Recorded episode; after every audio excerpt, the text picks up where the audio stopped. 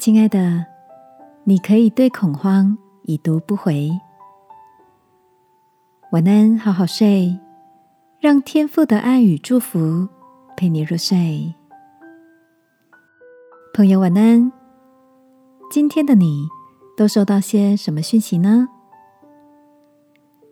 我的医师朋友 James 性格十分沉稳淡定，或许是因为常年在急诊室面对很多危急的病患，练就出临危不乱的功力。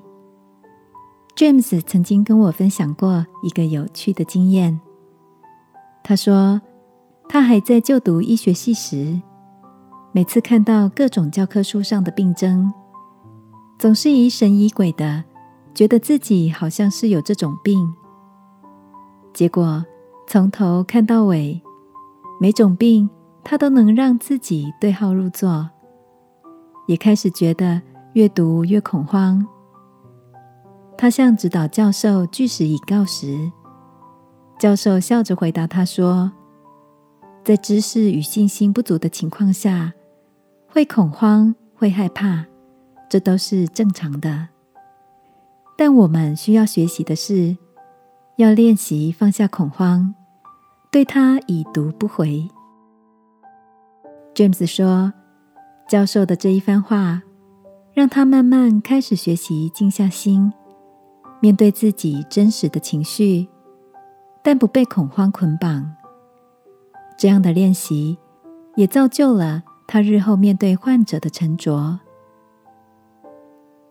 亲爱的，活在压力四伏的世界里，你也曾经被心里的恐慌压迫的几乎要喘不过气来吗？今晚，我想送给你一句来自天父的祝福。艰辛依赖我的，我必保守他十分平安。今晚，让我们在他的爱里，用祷告来深呼吸，汲取满满的信心跟勇气。相信你也能够拥有对恐慌已读不回的能力。一起来祷告，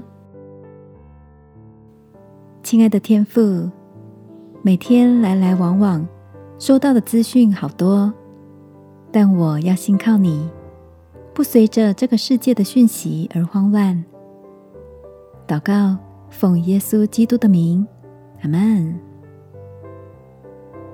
晚安，好好睡，祝福你有个平安的夜晚。耶稣爱你，我也爱你。